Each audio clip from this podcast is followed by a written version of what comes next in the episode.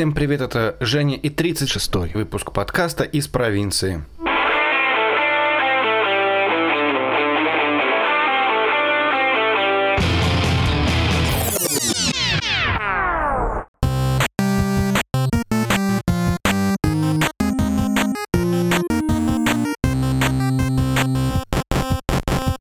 Всем привет, это Женя и Вадим и 36-й выпуск подкаста про игры. 36 — это то, сколько вышло выпусков другого подкаста, подкаст из провинции. Это подкаст, который делал Женя до того, как начал заниматься проиграми, и это подкаст, который я очень-очень любил слышать, и я, на самом деле, очень очень жалею, что Женя перестал этим заниматься, переключился на проигры. Но, с другой стороны, Жень, ты видишь, один твой проект догнал другой твой проект. Привет, что ты об этом думаешь? Привет, я очень этому рад, потому что я уже наконец думал, когда уже про игры обгонят подкаст из провинции. Ну, пока еще нет, пока еще впереди. Ну да. Пока мы только догнали. Но надо сказать, что он сделал это гораздо быстрее. А сколько ты делал вот э, до, до 36 выпуска? Сколько за него это лет? Ну, лет 5-7, наверное, не знаю. Я на самом деле всем рекомендую. Я его прислушивал не так давно, Жень. Вот секрет для тебя. Это ужасно. И это очень интересно. Во-первых, интересно послушать, как по-другому ты стал звучать. Во-вторых, это было очень приятно вспомнить, как это было. Я всем рекомендую, потому что Женя вначале рассказывал про то, как он жил в Саратове, потом рассказывал, как он переезжал в Нью-Йорк, как жил в Нью-Йорке, а, как он жил в Калифорнии. Это довольно интересный такой подкаст о Жениной жизни, но и не только о жизни жизни, а вообще о том, что происходило в мире в то время. Он, в принципе, совершенно не, не устарек, мне кажется. Многие вещи все еще так и работают, за исключением того, что сейчас мы, конечно, находимся в немного других условиях в эти дни, но они скоро, надеюсь, все-таки закончатся, мы вернемся назад к людям в офисы, в магазины, в молы, в рестораны, Женя. Я, я очень скучаю по всему, и мне надоело сидеть дома. Куда-то выйти было бы, наверное, все-таки здорово. А ты как справляешься с ситуацией? Я безумно доволен тем, что мне не нужно никуда ходить, ни сидеть в поезде, ни, я не знаю, общаться с другими людьми, ну, кроме тебя и семьи. Я много играю в видеоигры, потому что у меня теперь стало больше времени, потому что я не трачу время на это дурацкие поезда. У меня дети отняли Switch, потому что там Animal Crossing и покемоны. Поэтому я теперь абсолютно могу играть в какие-то хардкорные игры с там на любой платформе, ну, кроме свеча, разумеется. Очень хорошо. И, в общем-то, тема нашего сегодняшнего выпуска, она с этим связана довольно тесно, потому что сегодня мы будем обсуждать то, во что стоит поиграть. Не обязательно во время карантина или самоизоляции, вообще в принципе, но я думаю, сейчас эта тема наиболее актуальна, потому что многие из нас сидят дома, у некоторых из нас появилось больше времени. И для всех, кто оказался в ситуации, когда ты сидишь дома и тебе больше нечем заняться, и кто думает, во что же мне теперь поиграть, воспользоваться вот этой вот паузой или вот этой вот э, месяц месяцем каникул в России. Я не знаю, насколько это применимо к вам, или вы э, продолжаете работать, но в любом случае мы будем обсуждать, во что стоит поиграть в эти дни, ну или вообще. И мы собираемся выпуск поделить, на самом деле, на, на две части, на два больших блока. Первый это будет, наверное, такой теоретический. Мы обсудим, как выбрать во что поиграть, почему нам может понравиться та или другая игра, немного вернуться к выпускам, которые были у нас раньше. А вторая часть будет непосредственно рекомендации, когда мы будем обсуждать, какие игры непосредственно мы советуем поиграть вот а, в эти дни. Ну и давай, наверное, начнем с первой части, обсудим, в общем-то, то, как выбрать игру, которая нам понравится.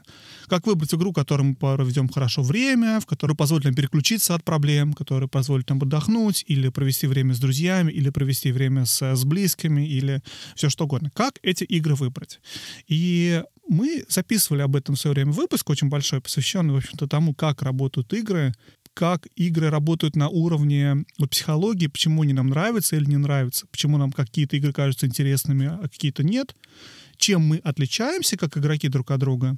Сегодня мы немножечко коснемся этой темы, но куда в более краткой форме.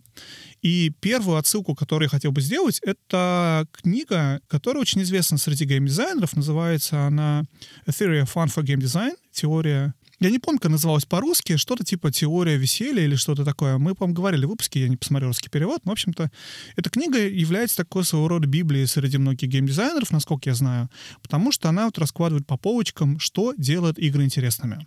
И Костер, человек, который ее написал, а, он на самом деле очень такой известный и опытный геймдизайнер, который делал очень много игр, включая там Ultima Online, и он потом работал в Facebook, записал многие игры на этой платформе и т.д. и т.п. И он выделяет следующую вещь. Он говорит о том, что игры интересны, когда ты чему-то в них учишься, когда ты э, оттачиваешь определенный вот скилл, ты его приобретаешь, ты его оттачиваешь, и у тебя получается его в игре использовать.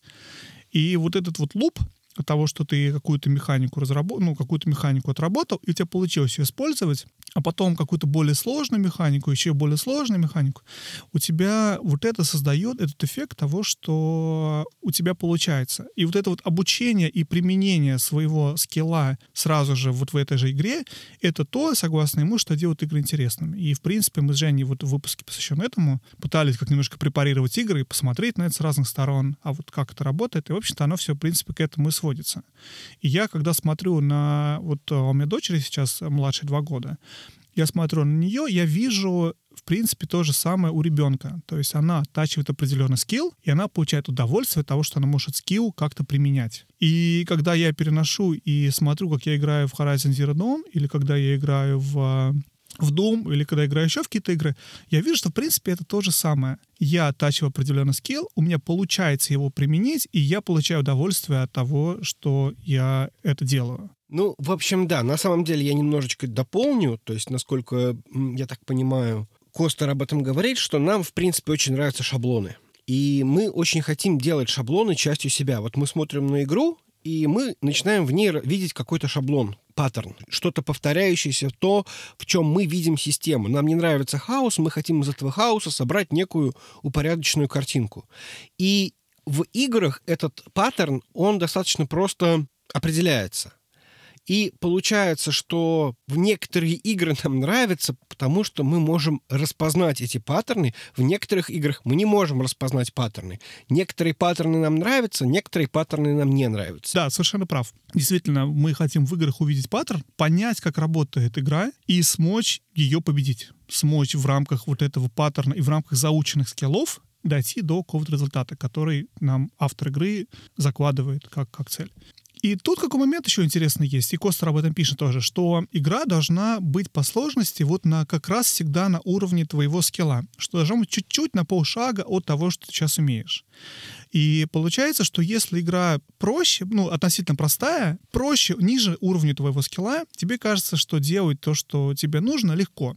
Игра кажется простой и неинтересной. Если игра очень сложная, и уровень сложности игры слишком далеко от твоего скилла, и ты чувствуешь, что у тебя не получается, такие игры тоже быстро надоедают, и это большое умение создать какой-нибудь Dark Souls или uh, SLS, какие-то подобные игры, которые несмотря на то, что ты понимаешь, что ты далеко от, от того, что тебе требует игра, ты хочешь отработать скилл, чтобы тебе получилось это сделать.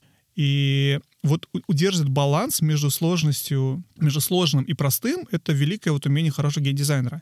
Я почему об этом вообще говорю? Потому что на самом деле, в принципе, если посмотреть на вот эту вот всю эту идею, что делают игры интересными, и пользоваться только ей, пользоваться только методикой Костера, окажется о том, что, в принципе, все равно во что играть.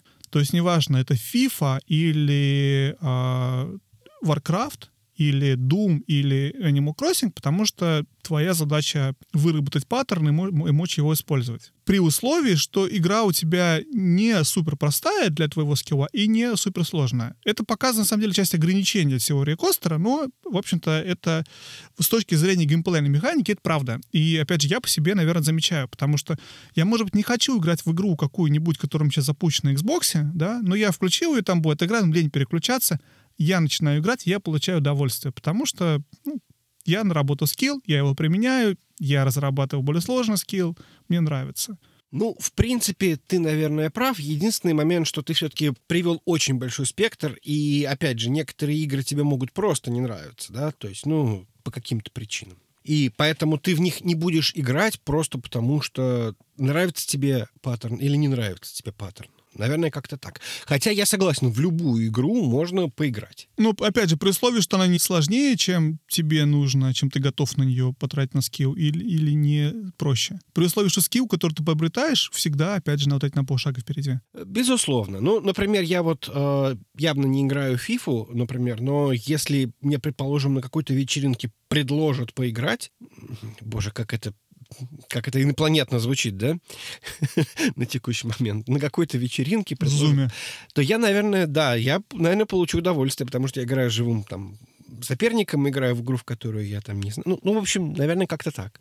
Я это говорю, на самом деле, не, не чтобы как бы загрузить э, слушателей рассказом о том, как работают игры. Я это говорю, чтобы пояснить идею о том, что, в принципе, на самом деле у нас есть предпочтения по сеттингам, у нас есть предпочтения по жанрам, мы и, ищем в играх разное, но если копнуть глубоко, то, в принципе, если потратить время и попытаться поиграть что-то, во что вы никогда раньше не играли, то вам может понравиться. Потому что вот это вот основная идея о том, что ты чего-то учишься и у тебя что-то получается, ну, при условии, что игра как бы не какая-то рандомная инди Steam, а игра, которая пользуется какой-то известностью, популярностью, которую другие, другие игроки считают хорошей, вам может понравиться. Поэтому знаешь, сразу такой совет номер один. Блин, любая игра, хорошая игра, в нее можно играть, даже если не ваш жанр, можно попробовать, и может зайдет. Но все не так просто. И мы можем, в общем-то, улучшить выборку, во что играть, Женя, как? Ну, давай, скажем, поделим все на вертикальные и горизонтальные шкалы. Пусть у нас по горизонтали у нас будут жанры. Жанров очень много, да, есть какие-нибудь там стратегии, файтинги, экшен, экшен RPG, вот это вот все. Но на самом деле в этом действительно очень тяжело разбираться, глаза разбегаются. Мало того, по некоторым играм даже нельзя сказать однозначно, что это такое. Например, на текущий момент существуют споры по поводу того, что RPG ли Dark Souls. Ну вот многие считают, что это ни разу не RPG, многие наоборот считают, что это RPG мы с тобой до сих пор не решили, Sims это RPG. Ну, ладно, это, это, это мы все вот в сторону нашего другого выпуска, давай его тоже помянем, выпуска про RPG, когда мы конкретно разбирали конкретный жанр. То есть жанров очень много. И, возможно, какой-то из них э, для вас более предпочтителен. Ты знаешь, ты прав про жанр. Жанров действительно много, и, и у всех есть свои любимые жанры, есть нелюбимые жанры. Но вторая возвращаясь к твоей таблице, вторая ось это будут, наверное, если мы говорим про таблицу, это будут, наверное, сеттинги, да? То есть есть куча всяких сеттингов. Есть от э, средневековья или фэнтези до, до космоса, от э, наших дней до, э, я не знаю, sci-fi. Не уверен, что это может быть правильно делить вот так вот э, в виде таблицы, но, в принципе, это дает какое-то определенное вот понимание. Ты видишь, что у тебя есть различные типы игры, типа геймплея, и у тебя есть различные истории, которые в этих типах в этих типах геймплея случается. Некоторые из них, как, например, те же спортивные игры, футбол, да, то есть на тебя, в принципе, нет все там сеттингов, нет у тебя средневековый футбол против космического футбола, хотя, я не знаю, можно поспорить про Rocket League, да. Но, с другой стороны, для тех же RPG у тебя там такой вагон и маленькая тележка от фэнтези до э, то, что в Disc происходит. Я не знаю, как правильно описать этот сеттинг, да. То есть у тебя большой-большой выбор всего. И вот мне кажется, что часто мы выбираем игру, потому что нам нравится жанр. Почему вообще об этом говорим? Потому что нам нравится жанр, и нам нравится сеттинг. Вот, например, когда вышел сериал «Ведьмак» на Netflix, я его посмотрел, мне очень захотелось поиграть в «Ведьмака», я думаю, как и многим другим. Я уже прошел эту игру, я ее знаю, да, но все равно вот хочется немножечко вот в этом сеттинге пожить. Или, например, я, как мы обсуждали в прошлом выпуске, посмотрел, как выглядит Baldur's Gate 3, и мне хотелось поиграть в Divinity Original Sin потому что, блин, вот я в этот жанр хочу, я хочу что-то такое поиграть. Или ты рассказывал, помнишь, мы там посмотрели партизанов, а ты хотел играть в, или там командос, подобные игры на компьютере. Да. То есть у нас в какой-то момент, что с одной стороны нам все равно по костеру во что играть, но с другой стороны есть какие-то жанры и какие-то сеттинги, которые нам интересны в этот момент. Я рассказывал, помню, что я там поехал в горы, ну, еще когда мы ездили куда-то все, uh-huh. и там были какие-то байкеры, я так захотел поиграть в Days Gone, и поэтому играл в Days Gone. То есть этот сеттинг на тот момент был мне интересен. И это второй момент, да, то есть, собственно, мы играем в игры, жанров и сеттингов, которые нам нравятся. Я хочу признаться, я практически никогда не играю в игры в каком-то sci-fi сеттинге, вот эти вот космические корабли, потому что я просто не очень люблю сеттинг, и поэтому так получается, что я просто не выбираю игры вот в этом сеттинге. Хотя они есть, там, Prey какой-нибудь, э, Outer Worlds, ну, в них я еще как-то так, но все равно это то, что, наверное, меня немножечко раздражало. Ну, в общем, то есть это вот просто личные предпочтения, которые позволяют тебе ну, я не знаю, каким-то образом найти игру, в которую ты будешь играть. Ну и при этом, при всем, есть еще какое-то деление игроков на такие какие-то психотипы. Это тоже известный среди геймдизайнеров психолог или кто, исследователь. Бартл, я не помню имя, и, и вот у него есть такая, такое классическое деление игроков по психотипам. Это четыре типа игроков. Это ачиверы, эксплореры, socializers и killers. Я не знаю, как это перевести по-русски. Ну, не- можно не переводить. На самом деле мы это обсуждаем. Почему? Потому что, в общем-то, это еще, один, еще одна возможность понять, во что вам стоит поиграть. Потому что если ты поймешь, кто ты, ты ачивер, или ты киллер, или ты социалайзер, возможно, будет проще понять, что вот эта игра, скорее всего, понравится, а это, как бы ее не рекламировали, как бы не советовали друзья, нет. Потому что я ищу в играх это. То есть это, это вопрос того, что ты ищешь в играх. И тут надо понимать, и мы с Женей это обсуждали, опять же, в выпуске, вот, что нравится в играх, что это не обязательно у тебя какой-то один тип. Я achiever, я explorer, я socializer, я киллер. Это может быть всего понемножечку. Я на 10 achiever, на 3 киллер, на 2 explorer. Потому что понятно, что не то, что нам только одно нравится в играх. Но есть какая-то преобладающая вещь. Или там две преобладающих вещи. И игры, которые идеально подходят вот, вот этим двум типам, это та игра, которая может вам понравиться, например, да? Ну, Так вот, давай все-таки в двух словах расскажем, что это за психотипы. Начнем с первого. Ачивера — это люди, которые ценят именно достижения в играх. И, возможно, какие-то вещи из серии выгрести всю платину. Или там найти все какие-то collectibles пройти полностью без единого удара. Это вот какие-то, наверное, спидранеры, наверное, да, это вот такой Мгм. типичный вариант этого а- архетипа. И, ну, понятное дело, что это я говорю про какие-то ультимативные максимумы, да, то есть если вам нравится именно вот это вот достижение в играх, то это вот, скорее всего, вот этот вот тип.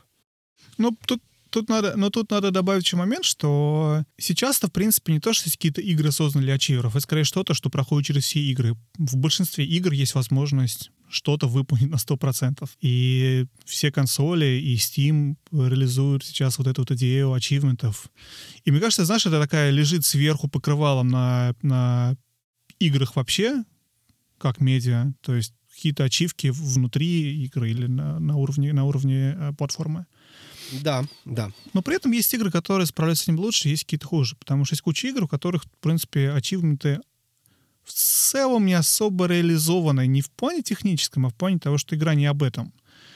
И если человек играет ради ачивок, а не ради истории, а не ради exploration'а, да, или там социализации, то игры, которые сосредоточены в первую очередь на классном, интересном мире, этому человеку мо- могут быть неинтересно. То есть поэтому надо понимать, там, ачивер ты или нет, да, то есть что, что тебе нравится. Нравится тебе это или нет, важно это для тебя или нет. Если что-то еще, что для тебя важно.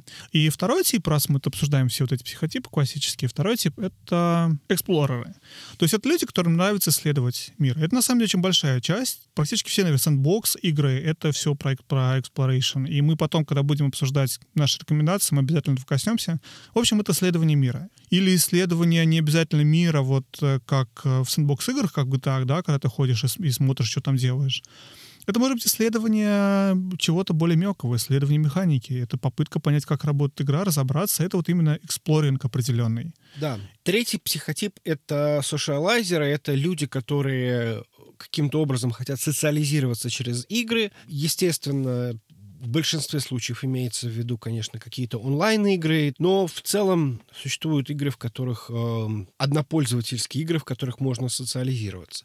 Потому что иногда социализация идет через то, что э, ты общаешься на форумах, э, там, я не знаю, с какими-то единомышленниками, это тоже часть игры и часть э, процесса. Для сложных игр, каких-то с какими-то сложными механиками, это зачастую очень важно. Ну, кстати, про США лазеров это еще и, я, по крайней мере, так считаю, когда ты играешь в игры, определенные симулирующие, симулирующие жизнь, как, например, тоже Sims или в Stardew Valley, когда у тебя персонажи в игре, между ними происходят какие-то отношения. Это тоже определенного рода социализация. То есть ты не общаешься с реальными людьми, может быть, на форумах или в игре, но ты симулируешь эти отношения между персонажами. Потому что это то, что тебе интересно. Тебе нравятся отношения между людьми. Ну, как-то так. Моя теория, по крайней мере. Ну да.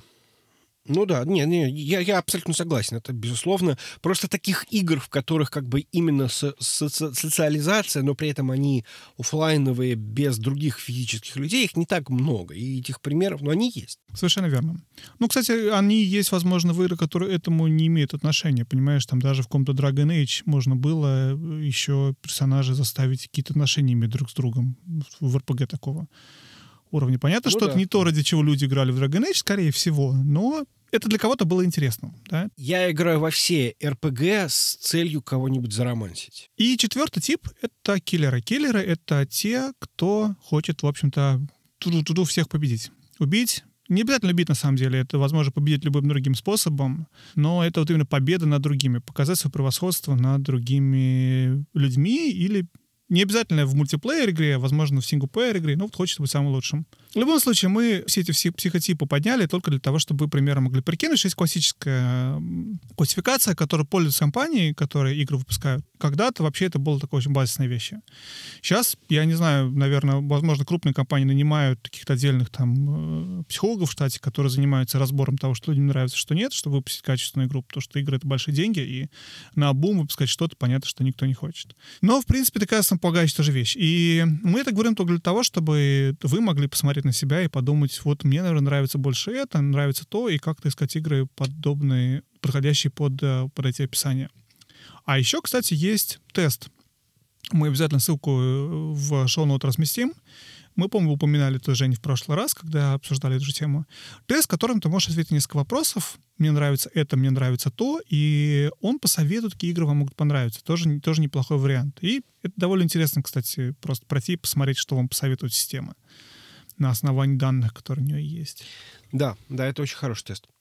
Делитесь вашими профилями, мы с вами тоже будем там дружить. Делитесь открытиями, которые вы сделаете в результатах этого теста. И это тоже. Слушай, ну еще один аспект, который хотел затронуть, того, что у меня не очень много времени есть поиграть, я вечером сажусь, у меня вот есть два часа. Иногда бывает такое, что я сажусь, и я не могу решить, какую игру мне поиграть. Я сижу и думаю, так, а что же мне хочется? А мне лучше вот это начать или это продолжить? А если я сейчас это начну, надо заново там будет учиться, в эту Спайдермена, и, может быть, мне закончить лучше эту игру или то, а потом раз, и 20 минут из моих двух часов уже прошло. Я не знаю, у тебя есть такая проблема или нет? Бывает, бывает. Но, в общем, наверное, просто тогда запускаешь последнее, что было, и там оно как-то само разбираешься с этим. Вот да, и для меня тоже это сработало, потому что, в принципе, опять же, возвращаясь к Остеру, ты начинаешь играть, играешь, получаешь удовольствие. Особенно, если это игра, которую, которой есть какой-то конец, потому что, ну, которая не как PUBG даже, да, у которой есть логическое завершение, потому что ты, может быть, там, поиграв во что-то, что не больше всего сегодня хотел, но ты еще на 20 минут, на 2 часа приблизился к концу игры. И когда ты ее закончишь, ты получишь еще удовольствие от того, что ее закончил. У тебя не будет этого дискомфорта, что что-то начато, начато и брошено. У меня очень много зависит от настроения, потому что ситуации бывают совершенно разные. Бывает, что, например, ты очень сильно устал на работе, э, и поэтому тебе хочется поиграть во что-то более, там, я не знаю, там, медленное, то, что тебя не будет очень сильно напрягать. А иногда, наоборот, ты там, я не знаю, ты там злой, и тебе хочется пойти, что называется, морды бить. И вот ты идешь и играешь в, то, что, ну, иногда ты просто выбираешь игру, под свое настроение. И вот в некоторых случаях, особенно когда что-то поменялось, там, я не знаю, в мире, что-то поменялось по ощущениям, вот в эти моменты мо- могут быть вот такие вот сложные моменты перехода, что вот ты хочешь продолжать играть в эм, эту медленную РПГ, или тебе нужно сейчас пойти и поиграть в очень быстрый дум. Совершенно верно. На самом деле это еще одна из методик выбора игры — это понимание того, а сколько времени у тебя будет. Потому что иногда мы начинаем какую-то игру, которая на 100 часов, которая требует глубокого по- погружения. Так, например, я начинал играть в Sekiro Shadow Die Twice, обнаружив, что, в принципе, у меня мой день не рассчитан под эту игру. У меня просто нет столько времени, чтобы я мог оттачивать а, вот эти навыки. Потому что у меня есть время на короткие сессии. И, например, совершенно противоположная ей игра, та же Animal Crossing, очень хорошо в это вписывается, потому что в Animal Crossing можно играть 2 минуты в день и, в принципе, что-то что делать. Это, возможно, не самый эффективный вариант игры, но, тем не менее, это игра, которая позволяет тебе играть по 2 минуты. И поэтому, выбирая игру, я думаю, нужно также еще и понимать, что вот вообще какое время у тебя есть. Ну и проразумировав, что все, что мы обсуждали, есть очень много вариантов о том, как выбрать то, что вам понравится. Вы можете воспользоваться тем, что вы знаете, какой у вас психотип. Вам нравится что-то достигать и ставить галочки, или вам нравится исследовать мир, а, или вы можете также воспользоваться идеей Костера о том, что, в принципе, все игры вам могут понравиться при том, что вы потратите какое-то время на их освоение. Или вы можете воспользоваться тем, что какие-то игры сейчас все обсуждают, какие-то игры недавно вышли, или вам нравятся какие-то жанры. То есть это тоже очень хорошая помощь в определении того, что вам стоит сейчас поиграть. Ну, в общем, разобрались с теорией, я думаю, можно переходить к практике. В общем, мы выбрали с Женей несколько игр, которые мы хотим вам порекомендовать.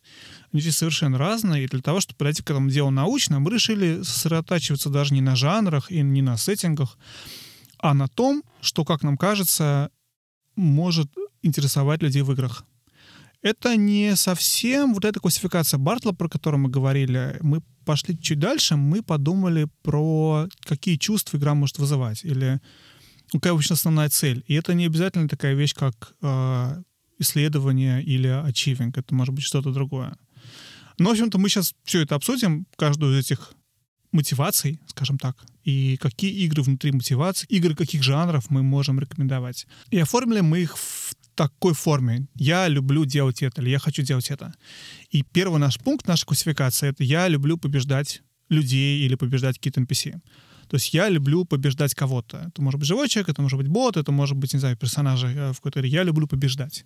Это, наверное, я не знаю, это будет киллер или ачивер, в зависимости от, от игры. Но внутри вот этой классификации мы поделили еще сильнее. То есть я люблю побеждать людей NPC в стрельбе. И игры, которые я могу порекомендовать. Если вам нравится побеждать людей, вы получите удовольствие, что вы кого-то побеждаете. Конечно, первый пункт — это самый популярный, это тренд последних двух лет, это Battle Royale. Я думаю, что если вы это не пробовали, но вам нравится вот это вот чувство победы над другими, это то, что стоит попробовать. Battle Royale можно играть как самому, можно играть с друзьями. Это очень хорошие игры для социализации, в которых можно вместе обсуждать, общаться. Это иди туда, иди делай то. А, три самые популярные игры в жанре Battle Royale, я думаю, вы их так знаете, но я их повторю. Это PUBG, это такая серьезная, солдаты, мы высаживаемся, херак-херак, стреляем. А, это Apex Legends, более такая супергеройная, немного фантастическая, чуть более веселая, не таких серьезных сейчас, сейчас как PUBG. И самый тренд сезона, популярный среди всех школьников, и не только, это Fortnite. Это все еще более веселое, с элементами крафтинга. Если вы никогда не играли в Battle Royale, я очень рекомендую попробовать. Эти игры стали популярными не просто так потому что в них есть простые эти core-механики, которым ты быстро учишься, которые получается применять, и получается играть лучше, лучше, лучше, лучше, лучше, и это действительно приносит удовольствие. И ты играешь живыми людьми. PUBG есть под компьютер и плойку, и Xbox, плюс PUBG на телефон. Apex есть тоже про эти три консоли, но нет по телефон, а Fortnite есть под все, включая телефон и включая Switch. В общем-то, поэтому есть полно вариантов как можно это попробовать, даже если у вас нету под рукой ни компьютера, ни консоли. PUBG, телефон, Fortnite, телефон, пожалуйста. Хотите играть в Switch? Fortnite, go. Но кроме того, если хочется кого-то побеждать в стрельбе, то можешь поиграть в шутеры. Из шутеров мы выделили, на самом деле, два. Если хочется поиграть с людьми, то я думаю, сейчас стоит попробовать поиграть во второй Division. Division 2 — это шутер от третьего лица, который есть под Xbox, PlayStation и компьютера.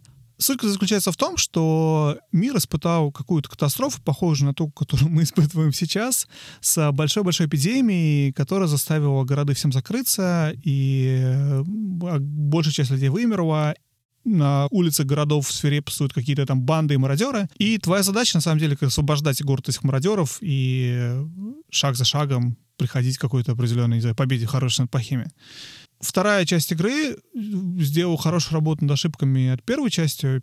Первая часть проходила в Нью-Йорке зимой, вторая часть происходит в Вашингтон, Д.С. А, весной, и вышел DLC сейчас на игру, которая возвращает нас назад в Нью-Йорк. В эту игру можно играть как соло, так и с друзьями. Это, в принципе, мультиплеер игра, это не соло-игра, но никто не запрещает играть тебе в нее одному. И если хочешь совсем-совсем одному поиграть, то, я думаю, стоит поиграть в Doom Eternal. Это новый Doom, который вышел только недавно. Bethesda постоянно эту форму Doom немножечко подделывает, немножечко меняет. Это очень быстрый шутер. Он заставляет тебя учиться очень быстро двигаться, быстро стрелять, быстро попадать, быстро что делать. И, в принципе, такая игра, которая позволяет тебе чувствовать себя круто от того, что ты вот такой... Вот.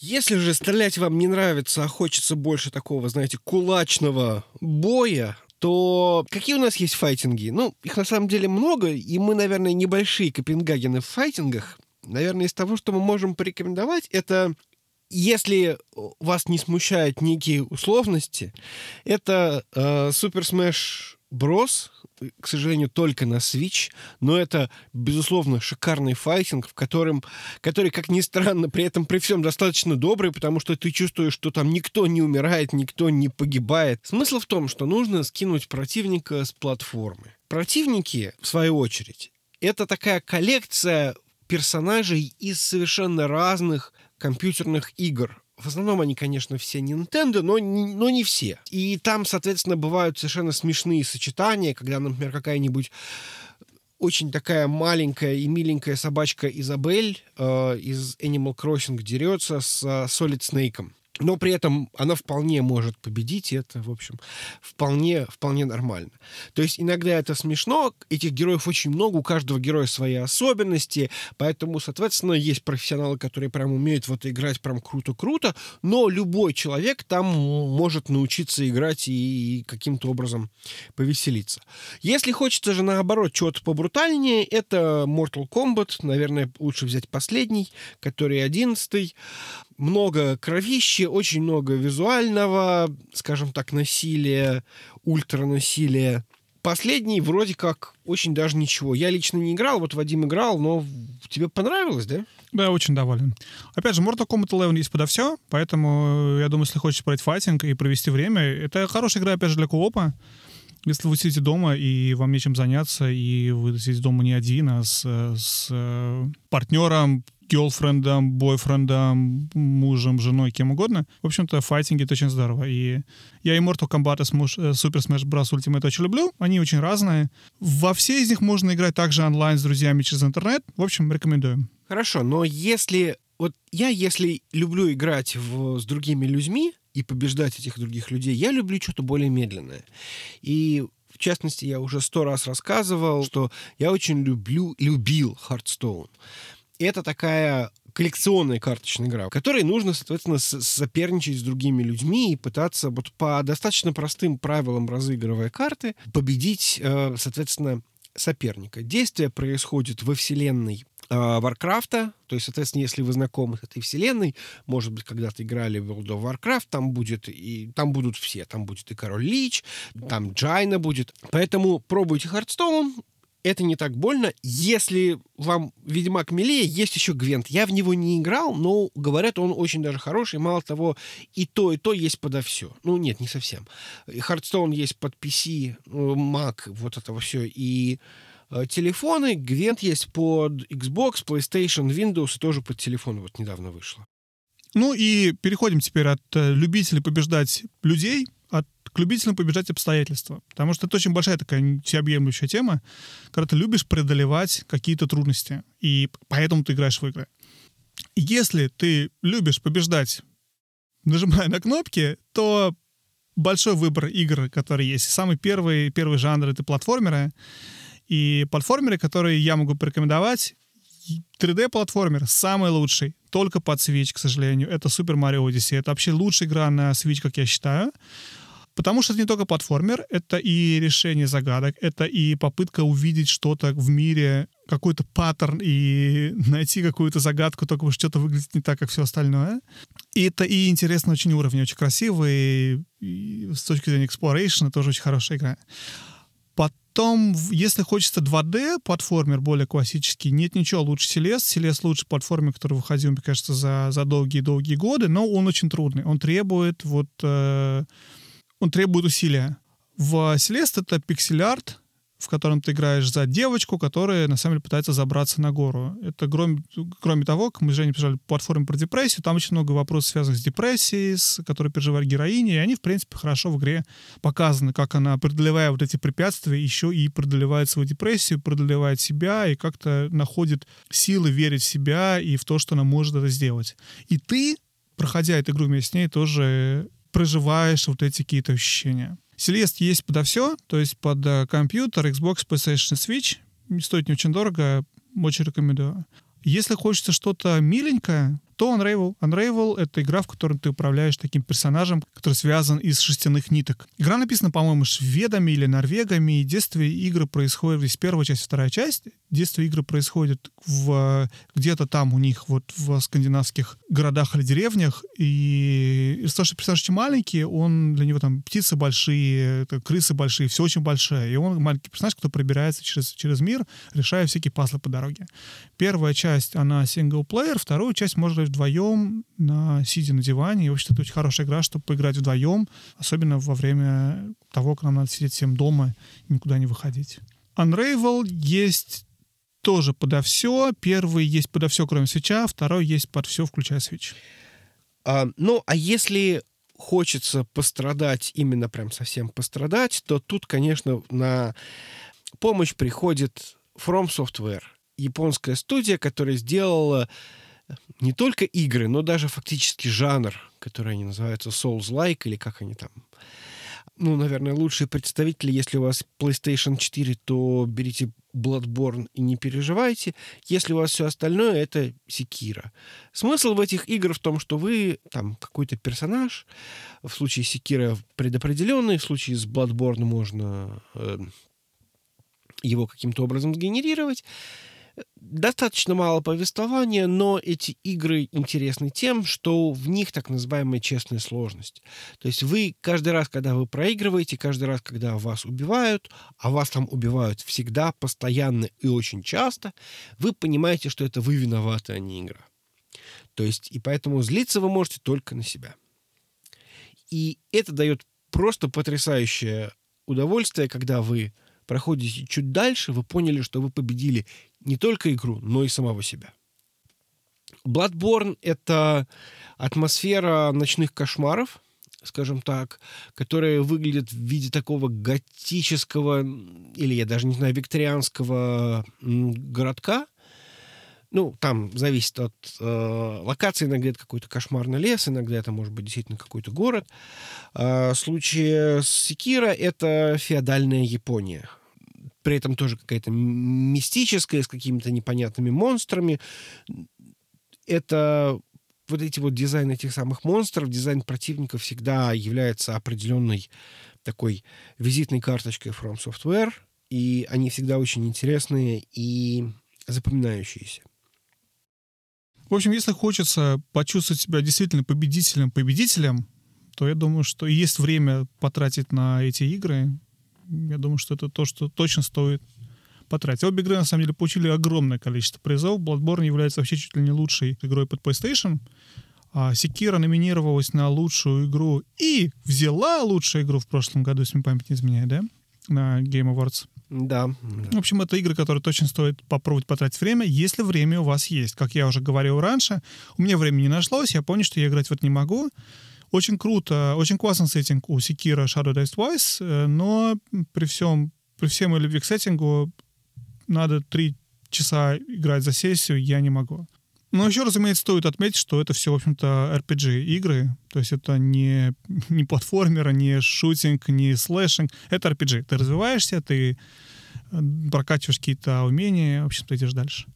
Но тем, кто хочет побеждать не тем, что он быстро или она быстро нажимает на кнопки, а умением решать загадки, у нас тоже есть что рассказать. Мы хотим обсудить два жанра игры. Это квесты и пазлы. В плане квестов. Если вам нравятся старые квесты, вот какие-то классические из 90-х годов, point and click, то, во-первых, переиздали сколько-то лет назад Grim Fandango, один из лучших квестов вообще, который изданный. Очень рекомендую. Если вы никогда не играли Grim Fandango и хочется классический вот этот experience, что взять это сюда, отнести этому, а это тебе даст то, чтобы потом при пригодиться тут, Грим Фанданга. Прям сто процентов э, рекомендация. Если хочешь что-то новое, Grim Fandango играть не хочется, то недавно вышла игра, которая называется Timbleweed Park. Ее делали, по-моему, какие-то ребята, которые выпускали классические квесты. Я уже не помню, кто. По-моему, они делали как раз классический Monkey Island. Совершенно новая игра, он вышел в прошлом, за прошлом году, но выполнена совершенно в стилистике классических квестов э, Sierra. Timbleweed Park есть подо все, есть даже под телефон, рекомендую. Grim есть, кстати, тоже подо все, кроме Xbox, и тоже есть под телефону. И переходя к пазлам, два пазла, очень быстро скажу про них. Первый — это Baba is You, совершенно мозголомательный mind-bending puzzle game, в которой у тебя игра выглядит что-то вроде Sokoban'а, когда ты смотришь сверху, у тебя какие-то, знаешь, нарисованные персонажи, какие-то коробки, что-то такое, и ты можешь все это толкать, двигать, ну, ты ходишь, толкаешь вещи перед собой, с одной клеточки на другую. Но при этом у тебя правила игры а, написаны на самом этом поле. И двигая блок, ты меняешь правила игры. И, например, правило будет, что флаг is win, то есть надо дотронуться до флага, чтобы выиграть. И баба is you — это что ты... Э, баба, баба — это персонаж, э, собственно, который ты играешь. И ты можешь менять правила игры, вот это меняют эти слова, Например, у тебя будет не флаг is win, а баба is win. То есть, соответственно, ты и есть выигрыш, ты так и выигрываешь. То есть игра требует элементарных знаний английского языка, но довольно, довольно действительно элементарных. Но она невероятна тем, что у тебя надо не просто преодолеть какие-то там сложности с тем, что как-то правильно блоки вот эти подвигать, а придумать, как в ограниченных условиях поставить и так, чтобы ты смог завершить уровень. И решение, которое там проходит, настолько невероятное, что хочется звонить всем и рассказывать, какая офигенная игра, в какое офигенное решение ты придумал. Вы все должны все бросить это сделать, потому что это просто абсолютно mind-blowing. А второй, вторая игра — это мой любимый Джонатан Блоу, это Witness, это игра, которая выглядит как мист. Ты находишься на каком-то острове, не знаешь, что там делаешь. Игра очень яркая, очень красивая, 3D. Но там очень простой, на самом деле, первого взгляда геймплей. Ты ходишь между панелями, такие как айпады, я не знаю, которые стоят на, на ножках вкопанной в землю или там на входе в пещеру или на входе в здание. И там рисуешь на них, определяешь точки. Задача понять, по какому принципу нужно соединить точки. И каждый раз это по-разному, и там в какой-то момент начинает доходить до того, что ты понимаешь, что ага, вот это вот дерево, растущее здесь сбоку, и на ней вот это яблочко, и, блин, значит, вот мне надо вот сюда, сюда, сюда и сюда привести точку. А здесь так тень падает, а здесь так облака идут, а если посмотреть с этого ракурса, то вот этот вот парус, то есть ты начинаешь искать ответы просто в мире вокруг. И это очень интересно, потому что там нет какого-то одного простого правила. И если начинается все очень просто, ты вот видишь, повторяешь, что потом, чем дальше раскручивается, тем более сложно тебе надо действие, чтобы понять вообще, как тебе нужно провести от точки А к точке Б, и как ты можешь получить информацию вокруг себя, чтобы это сделать. Удивительный пазл. Если вы любите пазлы, Witness очень рекомендую. Баба Юзю есть под компьютер, есть под Switch, а Witness есть под компьютер, Xbox, PlayStation и под телефон. В общем-то, много под что, подо все, кроме свеча. Ну, если вам хочется больше решать вопросы тактически, то стратегии — это ваш выбор. Я, честно говоря, не знаю, что там происходит в современных стратегиях. Последняя стратегия, в которую я играл, это Shadow Tactics Blades of Shogun. Это стратегия, в которой действие происходит в феодальной Японии, причем абсолютно реальной, не мистической. Вы играете за нескольких персонажей. Эти персонажи обладают разными свойствами. То есть, например, кто-то из них умеет прыгать хорошо или лазить, например, по веревкам кто-то там умеет лечить, кто-то умеет там, я не знаю, что-то еще делать, там, э, тихо устранять соперников. И за счет этого получается, что вам нужно управлять каждым из них таким образом, чтобы пробираться максимально скрытно и выполнять какие-то задания. Есть, есть под Xbox, под PlayStation, под, под Windows. Но если хочется какую-то градостроительную стратегию или стратегию, связанную с менеджментом, есть две игры, которые я могу порекомендовать. Оба есть подо все под все платформы. Это любителям SimCity. City Skyline — это такой spiritual successor. Это игра, которая выпущена компанией, которая занималась до этого, на самом деле, моделированием трафика на дорогах. И за счет этого они сделали такой SimCity наших дней, который превосходит SimCity на голову в плане сложности того, как рассчитывается действие всех персонажей, машин, домов, как все развивается. Если в SimCity это было там чуть ли не рандомно, но с какой-то логикой, да, расположения элементов друг друга, то здесь очень сложная математическая модель, и это игра, которую можно использовать там, всем урбанистам, чтобы попробовать оценить, а могут ли они действительно построить работающий город, в котором не будет пробок, в котором будет нормально работать медицина, пожарные, заводы и т.д. и т.п. И вторая игра — это Two Point Hospital. Это такой же spiritual successor другой игры, э, Sim Hospital, и тоже с 90-х годов. Если вы играли в игры того времени, Sim Park, Sim Hospital, или даже если не играли в них, то это довольно веселый симулятор больницы, в которой надо нанимать врачей, в которой надо строить кабинеты, но при этом все довольно смешное. То есть там очень смешные болезни и очень много юмора, Но при этом это, это такая бизнес-менеджмент стратегия, которая с юмором, конечно, у тебя там приходит персонаж, который думает, что он Фредди Меркури, и надо его вылечить. И тебе надо построить, чтобы у тебя обязательно был кабинет психолога, и работал хороший врач, и чтобы у него была нормальная зарплата, чтобы он мог вылечить это Фредди Меркури. Классический симулятор, смешной, классный, в общем-то, тоже очень-очень рекомендую. Ну, а если вам хочется, чтобы так было медленно и не спеша, и тоже стратегия, то цивилизация шестая, наверное, самая последняя, развивается. Шикарная игра. Есть подо все и даже под телефон. А если вам хочется ролевую игру, в которой нужно принимать правильное решение, то можно порекомендовать две. Первая — это Divinity Original Sin, вторая часть. Честно говоря, ни я, ни Вадим в нее еще не играли, но очень много хорошего слышали. Это классическая РПГ, которая сделана вот просто вот по лекалам того, золотого века этих самых ролевых игр. Тоже есть под э, много платформ, под Switch, под Xbox, под PlayStation, под Windows. Мало того, как мы даже говорили, есть кросс-сейв. Ну и не могу обойти хит прошлого года, диско Elysium. Игра действительно про принятие правильных решений или неправильных решений, но тех решений, которые вам нравятся, и, соответственно, вы, выхлоп будет такой, который будет соответствовать вашим правильным или неправильным решениям. Придется много читать, но при этом это чтение вам поможет действительно сформировать свое отношение к миру и принять эти самые решения такими, какие они есть есть, к сожалению, только под PC на текущий момент.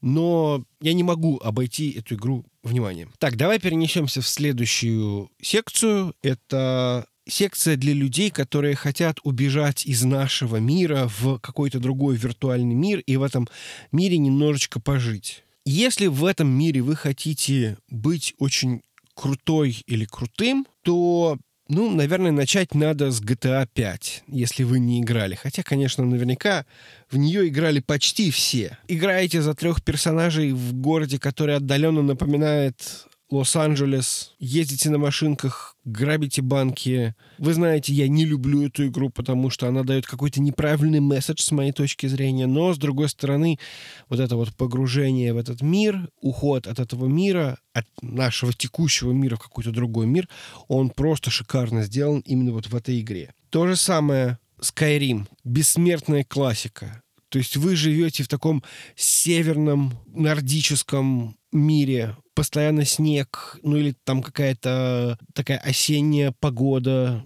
Вы можете быть кем угодно. Вы можете быть кузнецом, ткачом, воином великим. Эта игра не про то, чтобы ее пройти, это игра про то, чтобы пожить в этом мире. Мало того, она есть подо все, даже под тостеры, условно говоря, если в этих тостерах есть Алекса. А из нового из нового можно порекомендовать Control. Control — это такой экшен в очень интересном мире, в каком-то совершенно мистическом здании. И особенностью является то, что главная героиня Джесси, у нее есть какие-то сверхспособности, она может поднимать и кидать предметы в других людей, она может э, там как-то отпрыгивать, летать, у нее какие-то есть вот такие специальные способности, и ты действительно в этой игре чувствуешь себя, что ты сильнее противников, и ты можешь там, условно говоря, раздавать тумаки направо-налево. Игра сделана очень минималистично с точки зрения вот обвязки, то есть не нужно думать про патроны, они всегда просто сами восполняются, не нужно думать про там какие-то аптечки. То есть там тоже все это в игре сделано, все это сделано практически автоматически.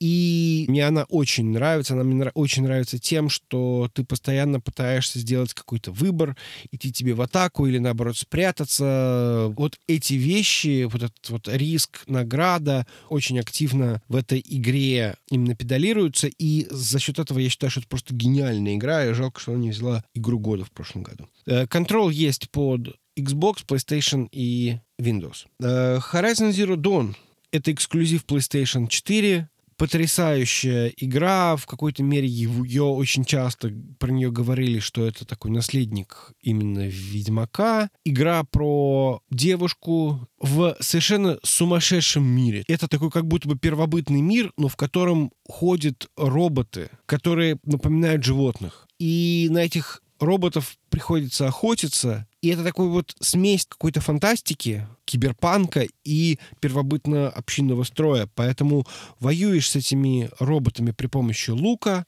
но, правда, лук может быть там с какими-нибудь электрическими стрелами. И вот это все намешано в такую достаточно интересную историю. И я считаю, что это вообще одна из самых лучших игр под э, PlayStation 4 перехвачиваю инициативу, и э, игру, которую я хочу порекомендовать, на самом деле, это Assassin's Creed Origins и Odyssey. Как Женя любит говорить, игра, которую мы не можем не вспомнить. Действительно, в этих играх чувствуешь себя очень крутым, очень сильным, очень таким. В плане ощущения, что, что ты можешь вынести все войско, оно вот в этой игре присутствует определенным образом. Но визуально это 3D-игра, это полно паркура, действие Assassin's Creed Origins происходит в Древнем Египте, действие Assassin's Creed Odyssey происходит в Древней Греции. Ну и к сожалению, эта игра еще не вышла, но я думаю, что к выходу этого подкаста она уже выйдет. Final Fantasy VII, ремейк. Вы там точно будете чувствовать себя очень крутым.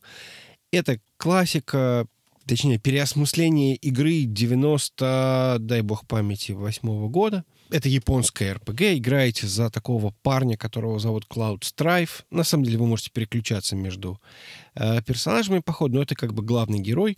У него такой большой-большой меч.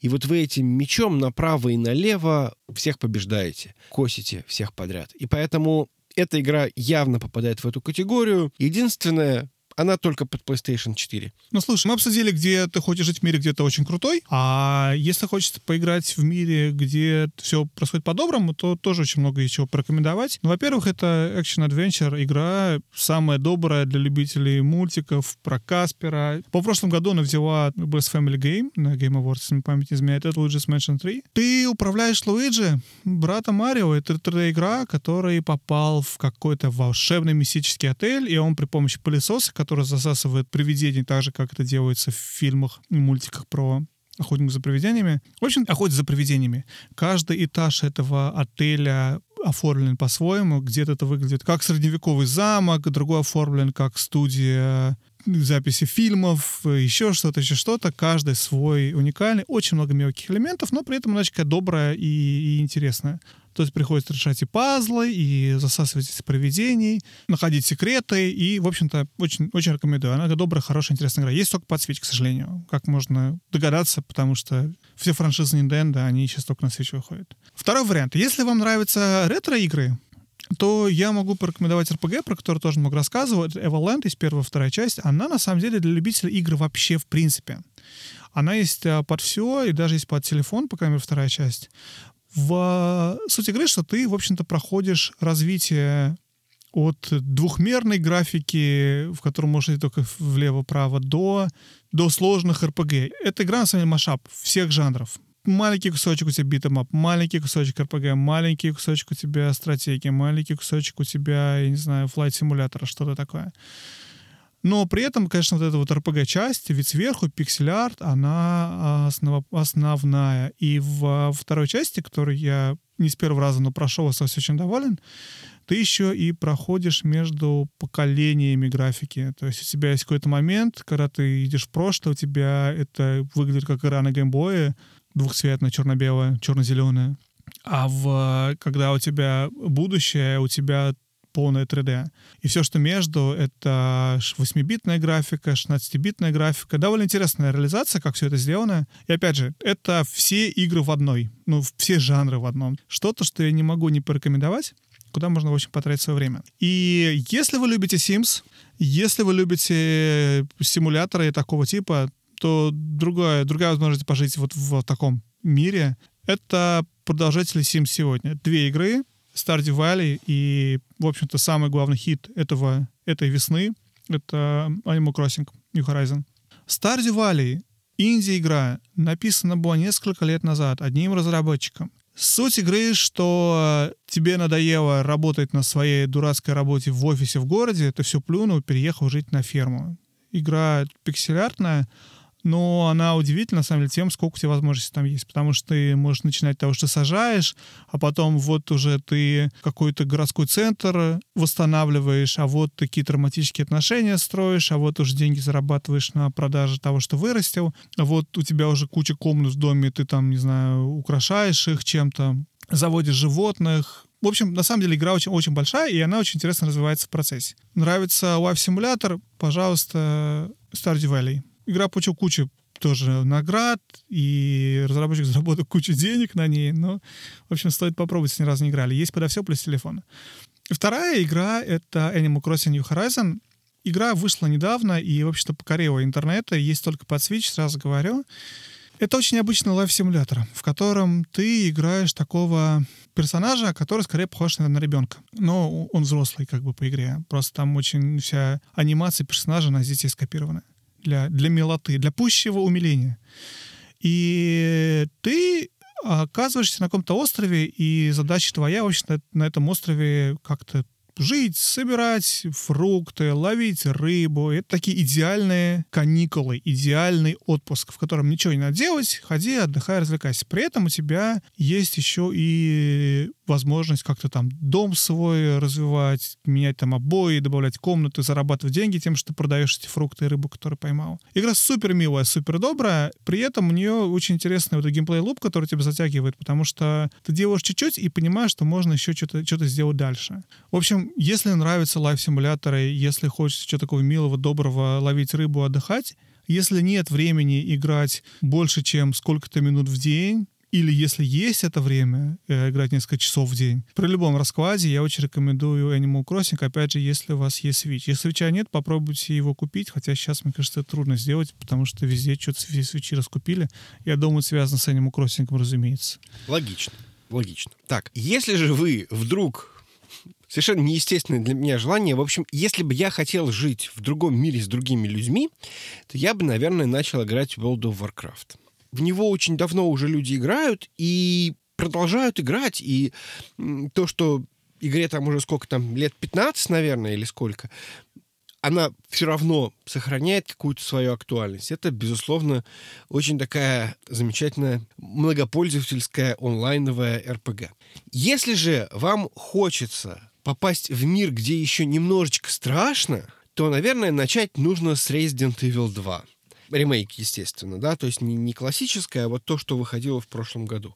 Смысл в том, что вы играете за мальчика или за девочку, там можно выбрать в самом начале, и вы, значит, попадаете в населенном э, зомби-полицейский участок. И в этом полицейском участке вам нужно каким-то образом разобраться, пройти его, выбраться из него. Э, зомби пытаются вас укусить, но вы можете по ним стрелять, но патронов мало, поэтому иногда нужно как-то принимать решения, может быть, проще их оббежать, а, а потом за вами начинается гоняться большой-большой такой э, мужик, которого еще и не убить. Ну, в общем, даже немножечко страшно в этой игре, может быть, даже иногда не очень э, немножечко, а прям совсем страшно. Какие-то непонятные твари бывают, лезут на вас. В общем, э, очень-очень советую такой мир, в котором прям страшно так вот, как, прям как положено, но при этом этот мир очень хорошо сделан, очень с любовью нарисован. Там каждую пылиночку, каждую трещинку хочется рассматривать. Очень красиво. Но еще RE2 это все-таки не только страшно, это еще и очень классные очень классное метродвание, хотя он так не называется, когда ты пытаешься понять, как тебе попасть в комнату, находишь ключ, заходишь, а потом пытаешься понять, как пройти дальше. И вот это вот исследование и прохождение вот этого всего участка, с которым 100 комнат и совершенно невероятные загадки, с а, там найти три медальона, вставить их сюда. То есть добавляет этого шарма в игре, очень, очень классического именно вот Resident Evil, по крайней мере, Resident Evil вот первых, первых игр.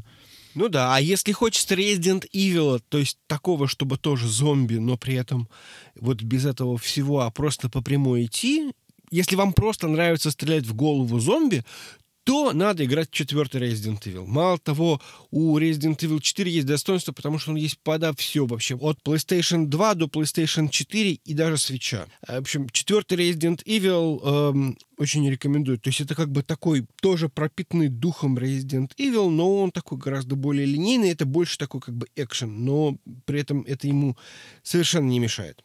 Resident Evil 2, в свою очередь, есть под Xbox, PlayStation и под PC. А кроме этого, наверное, еще можно упомянуть Антидон. Опять же, в Антидон не играл, но слышу, что это одна из лучших игр под PS4.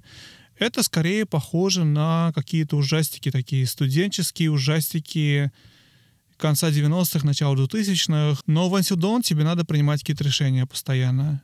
И ты принимаешь какие-то решения, от этого, в общем-то, ты смотришь, кто выживает, кто умирает. Но это такой классический ночью в лагере в каком-то, какая-то группа студентов или я не знаю кого, и, в общем-то, какой-то маньяк за ними охотится, и твоя задача сохранить как можно больше живых людей. Ну, это отчасти, на самом деле, интерактивное кино. Опять же, не играл, но хорошо слышал, ну, вот как-то так. Окей, пожили в другом мире. Если нравится исследовать, полно вариантов. С препятствиями, без препятствий, с РПГ, без РПГ, очень быстро пробежимся. Если вам нравится исследовать мир с препятствиями, метродвания, ваш выбор. Метродвания, суть заключается в том, что ты идешь, идешь, идешь, доходишь до курта, не можешь пройти и пытаешься понять, как тебе получить какую-то обилку или что-то, чтобы пройти дальше. Самые классные метродвания, которые мы наши дни, это Hollow Knight, это Guacamole, это Ori. Hollow Knight — одна из лучших игр, которая вообще выходила тоже последние 10 лет. Выполнена в таком интересном, не очень цветном стиле, в котором ты управляешь таким мультяшным персонажем. И, в общем весь мир — это такой мир каких-то жуков и насекомых и вот чего-то такого. Одна из особенностей игры, что ты пока играешь, ты накапливаешь что-то.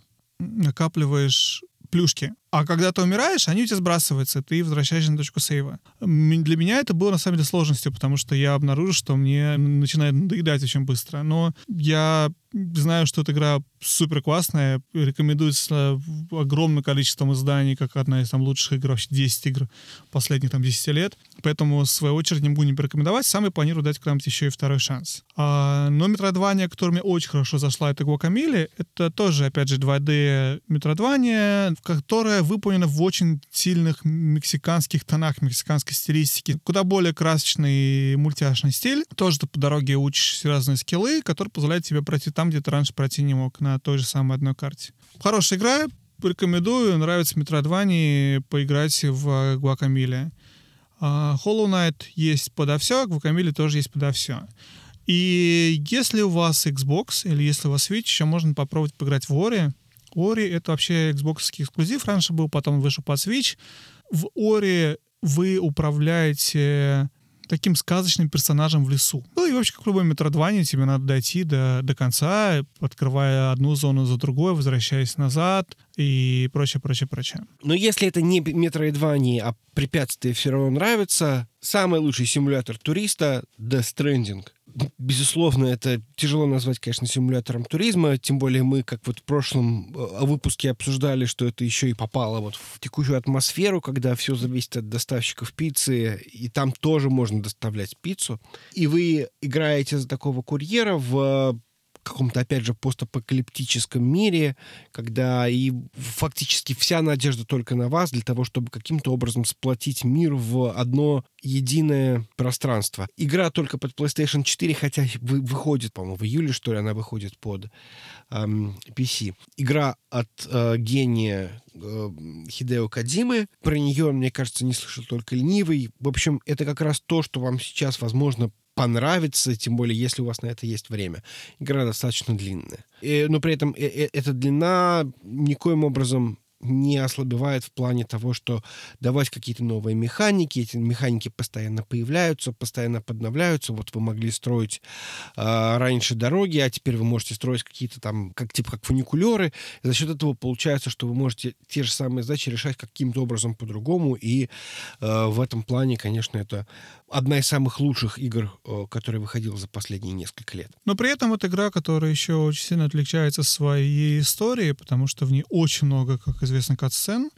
И при этом это такая довольно японская, потому что не в многих играх ты делаешь из своих испражнений гранаты и кидаешь их в нечисть, и несешь у себя на груди какую-то бутылку с э, полумертвым ребенком. То есть в этом плане игра очень сильно отличается от Гвакамили и Тори, который мы обсуждали до этого. И следует понимать, начиная играть в Death Stranding, что это определенный опыт. То есть он определенный в очень многих областях. И Кадзиму называют гением не потому, что он придумал только игру, в которой ты вот ходишь по миру и, и, и турист изображаешь, там, вернее, не туриста, а доставщика пиццы изображаешь, а потому что это огромный-огромный пласт всего. От того, какой бонзинг у тебя с персонажами и с этим э, ребенком, до того, как ты воспринимаешь мир, как ты помогаешь другим живым людям, вот через синхронный мультиплееры в этой игре.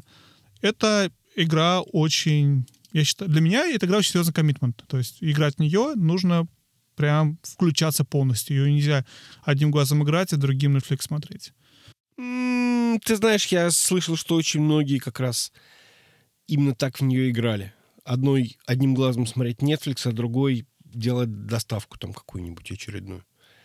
Или там дорогу строить, бегать, собирать ресурсы и там дорогу перестраивать. Ну, какие-то это... куски игры, Женя, какие-то кус... да. куски может быть, но если всю игру говорить целиком, учитывая количество там вот это вот истории, количество, даже, даже музыка, которая в игре, мне кажется, что она требует вот, чтобы плагин в нее ты слушаешь, ты смотришь, ты переживаешь, ты объединяешься с людьми, ты, ты часть этого мира. Ладно, фиг с ним с Death Stranding. Безусловно, одна из э, важнейших игр, которые выходили последние годы, и, наверное, точно самая важная игра, которая вышла в прошлом году для меня. Хотя я ее не прошел. И совершенно другой тип exploration'а — это исследование космоса. В данном случае игры сравнимы с No Man's Sky просто нет. No Man's Sky есть под э, Xbox, PlayStation и под PC. И premise игры заключается в том, что ты летаешь по процедурно сгенерированным планетам. И их бесконечное количество этих планет, и каждая из них будет отличаться от предыдущей чем-то, потому что, опять же, они сгенерены для тебя в эту секунду, когда туда пролетел, если на этой планете никто раньше не был. Игра еще и при этом такой необычный мультиплеер в плане реализации. То есть, если кто-то на этой планете был, это кто-то мог, может дать и имя, и там назвать всех животных, и ты это увидишь. Если никто не был, она сгенерится только для тебя, и ты, в общем-то, будешь первым, кто ее открыл. В игра еще и отчасти большой survival, там есть два режима, survival и не survival. В survival режиме тебе надо выживать, и в, на планетах может быть куча всего, что тебя убивает, и это значит, ты можешь э, погибнуть от того, что просто с корабля выйдешь, если ты там не будешь что-то делать и принимать какие-то средства для того, чтобы выжить, которых тебе может не быть, при этом может казаться, что у тебя кончится бензин, ну, не, топливо, и ты не сможешь больше взлететь, поэтому тебе надо каким-то макаром добраться до ресурсов на этой планете, на которой ты приземлился, и это была ошибка. Но при этом а, огромный пласт игры — это какие-то цивилизации, которые существуют на этих планетах, какие-то квесты, это космические станции, ты строишь космические корабли. Если нравится космос, если нравится вот космические исследования в космосе и вся эта тема. Очень классная игра. Есть одна вещь, которая очень сильно объединяет Death Stranding и No Man's Sky. Это тема одиночества. Потому что и в No Man's Sky, и в Death Stranding ты большую часть времени чувствуешь себя очень одиноким. Ты один. Death Stranding ты один на, на Земле, в No Man's Sky большую часть ты один в космосе. И когда случайно мультиплеер тебя пересекает No Man's Sky с кем-то другим, кто принадлежит планету, это очень-очень-очень странное ощущение, потому что это бывает крайне редко, что там кто-то на твою планету приземлился еще и тебе сообщение об этом пришло. И это вызывает ощущение, что, окей, кто-то меня видит, здесь кто-то еще есть, я здесь не один, и не очень понятно, что делать, потому что ты же не, не пойдешь там здороваться и общаться, еще что-то такое. Вот эта тема одиночества очень хорошо передана в этих играх, и она такая любопытная, скажем так. Если же мы хотим больше такой какой-то РПГ и ролевой составляющей, то, конечно, э, Ведьмак третий его нельзя не включить в этот список, хотя я думаю, что в эту игру играли ну, очень многие, и, наверное, ее немножко избыточно добавлять сюда, но все равно. Если вы в нее не играли, это как раз самое время поиграть. Во-первых, сериал вышел недавно, э, игра очень его как-то, я не знаю, дополняет, наверное, в какой-то мере. Переполняет. Мне кажется, игра настолько глубже, чем сериал. Ну, на текущий момент, наверное, да. Но мы не знаем, как будет развиваться дальше сериал. В, в эту игру реально вложить там несколько сотен часов, если вы хотите сделать э, все, что вы хотите сделать. У вас есть лошадка, все можно апгрейдить, все можно прокачивать, можно прокачивать себя, какие-то дополнительные умения, искать себе лучшую броню, э, поговорить с одним человеком, поговорить с другим человеком, взять какое-то, зад... взять какое-то задание, иногда принять решение, весьма и непростое. Эта игра очень комплексная, и мне кажется, эта игра, как мы уже говорили, во многом определила сила вот это вот поколение консолей. Она есть, опять же, подо все. С недавнего времени даже под Switch вышла. И что тоже, в общем, во многом определяет современные консоли, современное поколение. Жень, и я добавлю от себя, что на самом деле, почему игру включили именно в, это, в этот пункт, в Exploration, потому что в игре действительно большой мир. И просто по нему ходить, просто открывать сайт-квесты, смотреть чудовищ, смотреть как по-разному выглядят разные куски вот этого мира, в котором ты находишься. Здесь у тебя будут какие-то северяне, псевдоскандинавские королевства и замки, а тут все будет простая польская деревня. И вот в плане исследования мира эта игра тоже потрясающая, потому что мир огромный, разнообразный, он напихан весь какими-то событиями, квестами, э, вещами, монстрами, всем-всем-всем-всем-всем, и это очень все... В этом мире интересно жить. И поэтому Quantum Exploration, мне кажется, очень хорошая игра. Согласен. Игра, которую часто сравнивали с тем же самым Ведьмаком, ну, во-первых, они вышли очень близко по времени, во-вторых, есть какие-то определенные параллели. Это э, «Легенда о Зельде» Breath of the Wild. Я считаю, что это самая лучшая игра под Switch. До сих пор я уверен, что это игра, которая лично для меня определила то, что нужно купить Switch. Игра, в которой гигантский мир. У вас задача спасти принцессу. В общем, все очень просто, как и во всех остальных, мне кажется, играх серии The Legend of Zelda. Смысл конкретно этой игры в том, что это открытый мир, абсолютно открытый мир. Вы хоть с самого практически э, начала можете идти побеждать главного злодея. Но это достаточно тяжело сделать, пока вы там не подготовились. Эм, хотя, наверное, есть умельцы, спидранеры. В общем, э, смысл в том, что мир очень интерактивный. Было такое правило, что если вы что-то можете представить в этой игре, то, скорее всего, он так оно и работает. То есть, если вы думаете, что, например, дерево будет гореть в костре, если вы положите полено в костер, то полено загорится, то так, скорее всего, оно и будет. Или там, если вы этим самым поленом попадете в другое дерево, то дерево загорится, то, скорее всего, так оно и будет. В общем, это э, игра, в которой очень глубокая как физическая модель, так и вообще просто модель взаимодействия всего и, и, и вся. Но несмотря на то, что физическая модель — это очень большая часть игры, мир сам по себе Почему мы рекомендуем именно ее как вот объект для исследования, потому что мир, во-первых, он большой, во-вторых, он очень интересный. В этом мире есть все там, какие-то руины, э, какие-то города, деревушки, какие-то странные люди. Вот здесь сидит какой-нибудь э, товарищ, и что-то с ним можно там поговорить, обсудить. Он какую-то легенду расскажет. Вот по этой легенде можно догадаться, что в ближайшем лесу, который вот там находится, что-то там сделать. Если, например, встать в какой-нибудь круг там ночью во время грозы, то что-то случится. То есть вот эти все, э, вот эти все загадки и вот это вот все исследование, оно все вот игра пропитана именно вот какими-то вот такими вот вещами. Ну, я перехвачу на следующую главу. Это, опять же, если нравится следовать без препятствий, или там почти без препятствий, просто именно исследование, несколько игр. Во-первых, это Gone Home и Firewatch. Две разные игры от разных студий, но я их объединю в одну, потому что все они тоже называются Walking Simulator, симулятор ходьбы. Gone Home ты ходишь по дому, в котором никого нет, ты играешь за девушку, ты возвращаешься домой после обучения где-то в европейском колледже, я не помню, откуда она возвращается, но, грубо вернулась домой в свой дом после там какого-то отсутствия. Дом никого нет, и она ходит, читает заметки, письма, все, что лежит дома, чтобы понять, что произошло.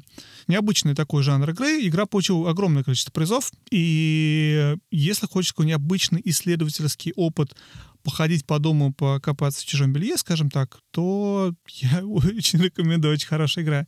Firewatch игра очень похожая, но совершенно различная. В данном случае Firewatch ты уже не ходишь не по дому, ты живешь в лесу, ты лесник который сидит на вот этом вот э, башне в лесу, в котором никого больше нет. И единственная его связь от лесника, он работает, он общается по рации с, с какой-то женщиной, которая где-то там в центре находится, она общается со всеми лесниками. И эта игра тоже такое про исследование этого леса. Ты по нему ходишь, ты что-то встречаешь. Есть какой-то сквозной квест, который проходит сквозь всю игру, который не сразу у тебя появляется, потому что вначале какие-то простые выполняешь задачи, но потом выясняется, что кто-то где-то пропал, тебе надо кого-то найти, и, грубо говоря, дальше у тебя все это развивается. Обе игры не напряжные, но при этом очень интересные в плане вот э, ощущения, вот пребывания вот в этих мирах, или там в этом доме, или в, этой, в этом лесу, и очень я рекомендую их попробовать, потому что они такие необычные. Опять же, есть подо все.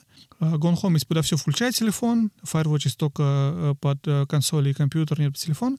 И хит прошлого года, игра, которую очень полюбили все журналисты, но не так сильно полюбили игроки, это Outer Wilds. Outer Wilds — это тоже космический такой exploration, но он отличается от э, других игр в том, что действие игры проходит 22 минуты или 21 минуту. Через это время взрывается солнце, и все погибает, и ты начинаешь заново. И у тебя есть космический корабль, ты можешь там путешествовать по планетам, не помню, сколько, 5 штук, 6 штук, и раскручивать весь сюжет понимать, что произошло с миром, что происходит, почему взрывает солнце, кто были племена и люди, которые были до тебя, откуда что взялось, а, куда делись другие космонавты, которые пошли, полетели исследовать планеты. Она очень миленькая в плане графики, очень хорошо нарисована, такая скорее добрая, но при этом она потрясающе глубокая в плане исследований, в плане того, до чего ты докапываешься, вот получая информацию э, шаг за шагом. Ну и э, окей, обсудили исследования. Жень, давай прям по-быстренькому истории. Да, истории. Ну, самые лучшие истории, как ни странно, к сожалению. Вот такие, которые есть и экшен, и действительно продуманная история, это PlayStation 4. Это The Last of Us, это God of War, это это Uncharted 4. А, ну, точнее, от первого до четвертого. Все эти игры сделаны по достаточно похожей схеме. То есть вы фактически идете относительно линейно по каким-то разным локациям, побеждаете врагов. Безусловно, в каждой игре разный сеттинг. В случае с uh, The Last of Us это постапокалипсис, зомби, вирус. Все как у нас сейчас. Uncharted — это такая серия про Индиану Джонса. Такого, ну, квази Индиана Джонса, про Нейтана Дрейка. Очень быстро, динамично, очень постановочно. А, God of War где-то посередине. Это история про такого бога в северной э, мифологии, скажем так. Вы ходите, там какие-то фьорды и, и, и ледники. И каждая из этих историй по-своему хороша. Я не могу даже сказать, какая... Нет, ну окей, хорошо. Я считаю, что Last of Us лучше, и с нее надо начать, если вы только начинаете вот в это играть. Но все остальные были пройдены мной вот от корки. И, наверное, вот просто любимые игры, которые у меня вообще есть. Но если у вас не PlayStation 4, также надо сказать, что в Ведьмаке третьем тоже шикарная история. Я, кстати, смотрел э, документалку про Ведьмака, и она была про то, с какой глубиной были проработаны все сайт-квесты. Потому что обычно, знаешь, что у тебя там может основной квест проработан, но сайт-квесты — это так. Ну, они там, да, они там заканчивали каждый сайт-квест каким-то образом. Вот, и я думаю, Ведьмак, на самом деле, пожалуй, одна из самых лучших, если не самая лучшая игра с точки зрения квестов, потому что таких историй, таких квестов, которые были вот в плане истории, опять же, в, как были в Ведьмаке, я не видел нигде. И для меня она, в принципе, наверное, обыгрывает даже Last of Us. Last of Us куда глубже с точки зрения переживаний, вот то, то, что я чувствую, да, когда играю в игру, вот это все отношения между персонажами, безысходность от происходящего вокруг, то есть она вот именно психологически очень глубокая. В Ведьмаке такого нету, но Ведьмак это классная именно такая сказка, классная фэнтези, вот классная очень... Э, опять же, не только основной квест, но и сайт-квесты. Вот, и Переходим в другой тип э, историй. Это скорее интерактивные игры. Это игры, которые мы тоже много раз обсуждали. Все игры одной и той же студии Quantic Dream — Последняя игра — это Detroit Became Human. Суть всех игр этой студии заключается в том, что такое определенное интерактивное кино. То есть это в какой-то моменте надо выбрать один из вариантов развития, там А, Б, С или Д. И дальше игра идет соответствующе тому, что ты выбрал или выбрала. Последняя игра Detroit Became Human — это игра про далекое будущее, в котором вместе с людьми живут андроиды, которые очень похожи на людей. И игра очень сильно посвящена такой теме, которая в Westworld очень была популярна в сериале. Это про то, это являются ли андроиды своего рода людьми, есть ли у них права, должны ли они у них быть, и ну, какие-то такие связанные вещи. Игра очень-очень красивая, Detroit Human, и ее основная особенность — это то, что у тебя очень большое развитие, якобы большое количество веток развития, которые ты можешь выбрать, и игра будет типа разным, в зависимости от того, что ты выбрал. Вот, на деле понятно, что все это ограничено, при этом интересный момент, что они после окончания уровня показывают тебе, сколько бы различных веток, по какой из них ты пошел, и сколько еще людей из игроков из этой игры пошли тем же самым путем. И для меня было такое открытие о том, что те уникальные решения, как мне кажется, я делаю, это решение, которое делает большинство больше всего. И ты смотришь, тебе кажется, блин, я так сделал, и я вот это выбрал, и вот это. Потому что 97% так сделали. Такой, а, окей. Вот и вся твоя уникальность. Окей. Есть еще другие игры Quantic Dream. Есть э, Beyond Two Souls, есть Heavy Rain. Каждая со своим, э, со своим твистом. Heavy Rain, она более депрессивная. И они осознанно это делали. Про человека, который потерял своих детей, они у него погибли. Про маньяка, который охотится тоже за, там, убивает всех, а, а именно детей и твоя задача как-то через это все прожить. А, Beyond the Souls, она про девочку, которая общается с каким-то духом, она куда более мистическая. Все игры классные, все рекомендую. Вот. Если вы любите интересную историю, но при этом хотите что-то такое с меньшим напрягом и больше смотреть, и, и меньше нажимать и разбираться, я думаю, это очень хорошая игра, чтобы попробовать. Для гиперачиверов, для людей, которые любят все-все-все собирать, и таких коллекционеров, как мы с Вадимом, мы рекомендуем игры серии Покемон. Последняя игра была Покемон Sword Shield. Смысл в том, что вы бегаете по региону, который называется Галар, и пытаетесь поймать всех-всех-всех покемонов, которые водятся в этом замечательном мире. Все покемончики очень милые, их круто ловить, и в конце концов, если вы пройдете игру, вы сможете поймать самого-самого редкого покемона. А если вы оказались в социальной изоляции не один,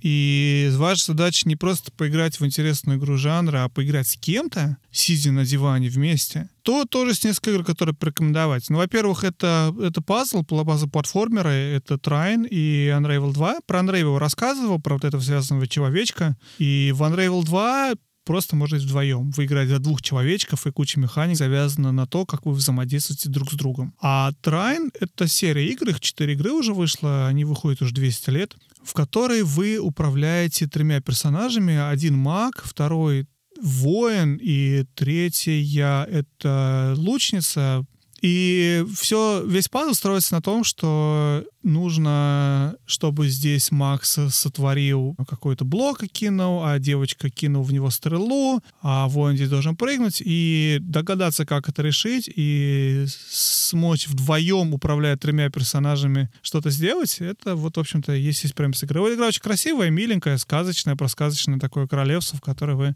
должны пройти из точки А в точку Б слева направо.